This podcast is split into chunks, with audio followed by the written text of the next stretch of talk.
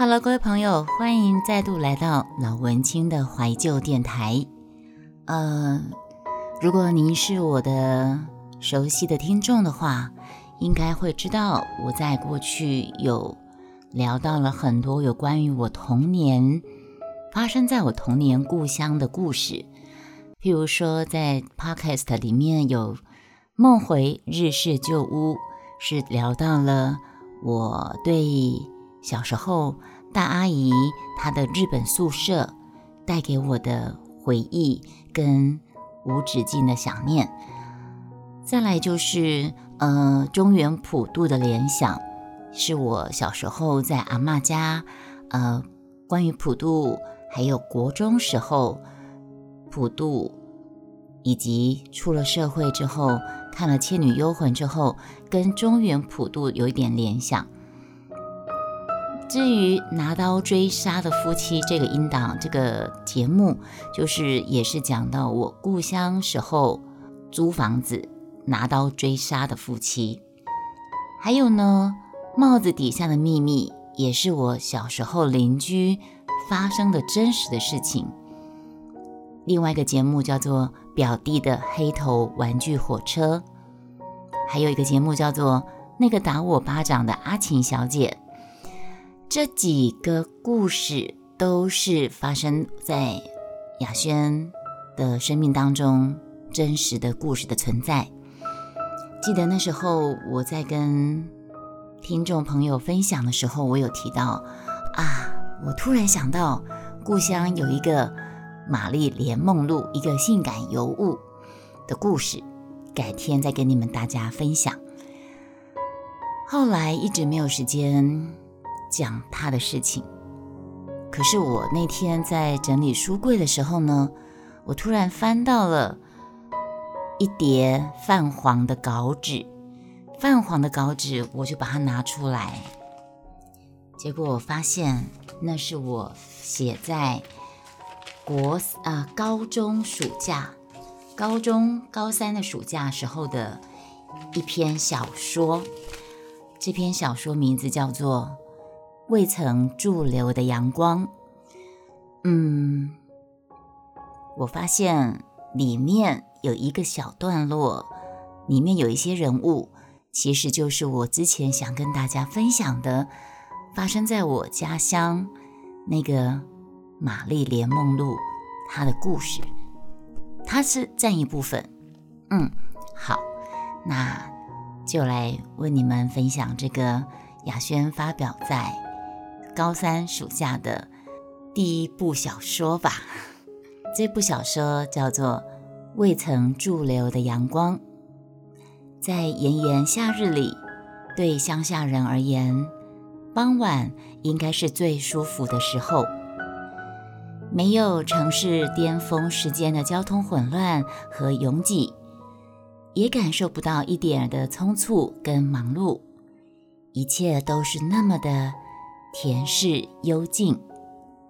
乡下的傍晚总是流露出一派与世无争的闲适。这个时候，时间似乎是静止的，却又生生不息，跟往日一样。妇女们带着孩子跟一篮待洗的衣物来到河边，河流上游有一群孩子正在那边戏水，三三两两的妇女便在下游洗衣服。秀英洗完了一家子的衣服之后呢，就站起来舒展一下筋骨。远远看见美玲小小的身子。提着一大篓的衣服，正往河岸走来。秀英看到她瘦巴巴的身子，拖着一大桶，眼眶马上就红了，赶紧帮他提了过来，还问他：“你妈妈又不在家是吗？”美玲眨眨眼，应了一声，又眼巴巴地看着那群嬉戏的孩子们，嘴角挂着羡慕的浅笑。秀英看了很不忍心，就对他说：“你去跟阿如他们玩吧，衣服阿姨帮你洗。”看着美玲惊喜的表情，秀英只好压下自己一下子就后悔的心情。洗完自己家的已经够累了，自己真是吃饱撑着。可是看美玲开心的跟孩子们玩，她也觉得很开心。天色渐渐的昏暗，洗完最后一件衣服，秀英就扯开嗓门叫孩子回来。路上，简敏、杰如、丽生和丽英四个孩子打打闹闹的，好几次差点给车撞了。秀英于是大叫了一声：“哎，你们是要死啦！马路上这样子玩的，也不会帮忙美玲提一下桶子，只顾着自己玩。”又回头对美玲说。你妈妈不在，晚上到阿姨家吃饭，知道吗？走着走着，美玲看见自己的家门外面围了一圈的人，慌忙丢下桶子跑了回家。有杂音，因为我这个我是拿着稿子在念的，费尽了力气钻过看热闹的人群，随即扑倒在地上躺着的那个人身上。虽然那个人的面目全非和焦黑，他仍然知道那个是自己的至亲，是自己喊了十一年爸爸的人。他哭喊着，费尽力气摇那具冰冷的尸体，企图使他复活。秀英叫丈夫带人去找美玲的母亲回来，她则留在谢家，跟林家妇人帮忙料理事情。秀英怪矿场的人为何不立即送医？因为谢家美玲的爸爸是采矿的工人，矿坑的工人。众人七嘴八舌的说什么矿床倒的时候人就被压死在里面了，拖出来时根本就没有气了。送医院又有什么屁用啊？多花钱而已啦，反正干我们这行的，性命早看开了啦。厂方的人如是说着。事情发生了三天之后，美玲的妈妈玉琴才让人从赌场找到。众人找到她的时候，没有跟她讲死了人这件事情。因此，当她远远的看见屋外的白纸灯笼跟搭起的帐篷时，便发狂似的冲进屋里，哭天抢地一番。三番两次以头撞地撞墙，发起力气来，连三个男人都拉他不动。邻家女人们大多冷眼瞧着，心里想：哼，人都死了，你更可以大方方的搞你的生意了，哭个什么劲儿啊？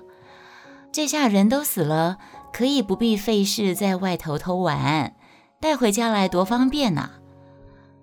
一向跟玉琴死对头的阿孝婶更是恶毒，他仗着自己是死者的表嫂，就指着玉琴鼻尖，当着外人面前骂着：“你不用这样哭啦，谁不知道你心里想什么？你这个贱女人，不要脸的女人，一天到晚不是赌就是偷 K 呀！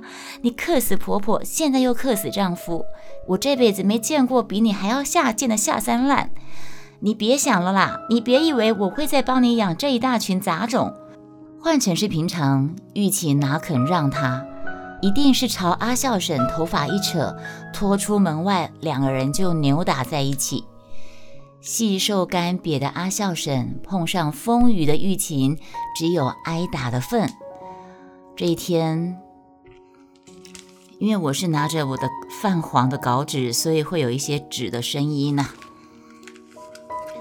这一天，阿孝婶她是看准玉琴哭累了，没有力气和自己打，她嘴巴才敢如此肆无忌惮的放肆的骂着她。玉琴哭累了，软泥似的糊在沙发上，哭肿的眼睛无神的盯着墙上的照片，似乎完全听不见孩子们的哭叫声。就算自己再怎么不愿意被束缚在这段没有感情基础的媒妁婚姻之上，他眼前这具冰冷的尸体，这个人，他终究是屋子的主人，自己的丈夫，更荒谬的，他竟然是唯一对他的风流韵事完全包容的人。人都死了，才令人想起他一点一滴汗水累积起来的好跟宽容。一群帮忙处理后事的女人当中，真心劝玉琴跟帮助她的只有秀英跟房东太太。领了二十万抚恤金之后呢，听了秀英跟房东太太的劝，美玲的妈妈玉琴开了一家面摊子。刚开始生意还不坏，加上玉琴颇具姿色，人面又广。许多醉翁之意的男顾客颇多，但是半年后，这摊子终究还是给玉琴给堵掉了。一家搞成这个样子，吃苦受罪的竟然不是玉琴她本身，为什么呢？她有的是男人可依靠啊！这就是一开始我讲的 podcast 分享过了很多个故事，有。帽子底下的秘密，有那个打我巴掌的阿琴小姐，有那个拿菜刀追杀的那对夫妻。我小说里面的这个玉琴，应该就是我邻居有一个被我们家乡人称之为玛丽莲梦露的一个太太，她的老公是在矿坑工作，那她本身呢颇具姿色，嗯。潘金莲，要这么说吗？那个时候的理解，她是男朋友一个接一个，那她有生了一堆孩子，那些孩子们呢，爸爸可能都不知道是哪一个。嗯，是这样的一个，我印象中是这样一个故事。那我这篇小说是我完成在，我看那个日期是我完成在我高三的暑假，对，没错。嗯，所以我继续念了。呃，一家搞成这个样子，玉琴她有的是男人可依靠，就是可怜了佩玲、美玲跟克强这三个孩子。这天，上小学四年级的美玲，放学后兴冲冲的拿了奖状就跑回家来，看见妈妈卧室的灯亮着，高兴的推门而入。却被床上纠缠在一起的两个人影吓得赶快退出房间，一下子，他纯真无邪的心灵蒙上了阴影。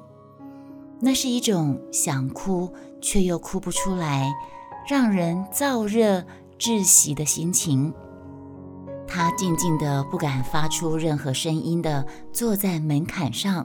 屋内传来隐约的男子咯咯的笑声，跟母亲的低叫的声音，男欢女爱的声音啊！美玲微微颤抖着，将手指放到嘴里，毫无知觉地咬着，一边想着两个词的意思。那个是阿孝婶常常骂的，也是过去她所不懂的。此刻却像鼓槌一样的重击的他的耳膜，情夫、婊子，这些词语都窜上了美玲幼小的心灵，窜上了她的耳朵里。隔壁传来哧啦哧啦炒菜的声音，叫美玲觉得饿。呃，因为中午美玲才吃了一包生力面。三姐从远处走来，她兴起了一丝希望。就算三姐她的炒饭不怎么好吃，可是也比吃干干的生力面好吧？可是三姐佩玲才一进门，看到沙发上那件陌生的男外套，书包连放下都没有，就转头要离开。美玲急忙问她：“三姐，你去哪里？”曾姐敏家。三姐，我好饿诶。佩玲于是给美玲半包中午吃剩的生力面。美玲蹑手蹑脚地走到厨房找水喝，水壶是空空的，她只好喝自来水。听见外头停放脚踏车的声音，美玲急忙冲到门口，挡住哥哥克强，哀求地说：“哥哥，你不要进去啦！”克强先是一愣，但他看见那件外套和亮着的卧室，还有听到男人的声音，他不发一语的将单车摔进屋子里。美玲吓得快哭了，美玲吓得快哭了。她使劲地扯着克强的手，低喊着：“哥哥，我们出去啦！我们快点出去！你不要进去了，你不要进去了！”克强不理，他继续摔椅子。乒铃乓的声音当中，玉琴乱着头发跑出来，打了克强两巴掌。OK，那未曾驻留的阳光。雅轩发表在高三暑假的首篇小说，今天就先跟大家分享到这里。谢谢各位今天再度来到我的电台，聆听故事还有小说创作。现在 Podcast 也有了听众赞助的小额赞助的服务。如果你对我的故事有兴趣，愿意给我一点点奖励的话，有小额赞助的方式。我会把赞助的链接放在文字的描述里面，嗯，请大家多多支持哦。好，那我们下次再见，拜拜。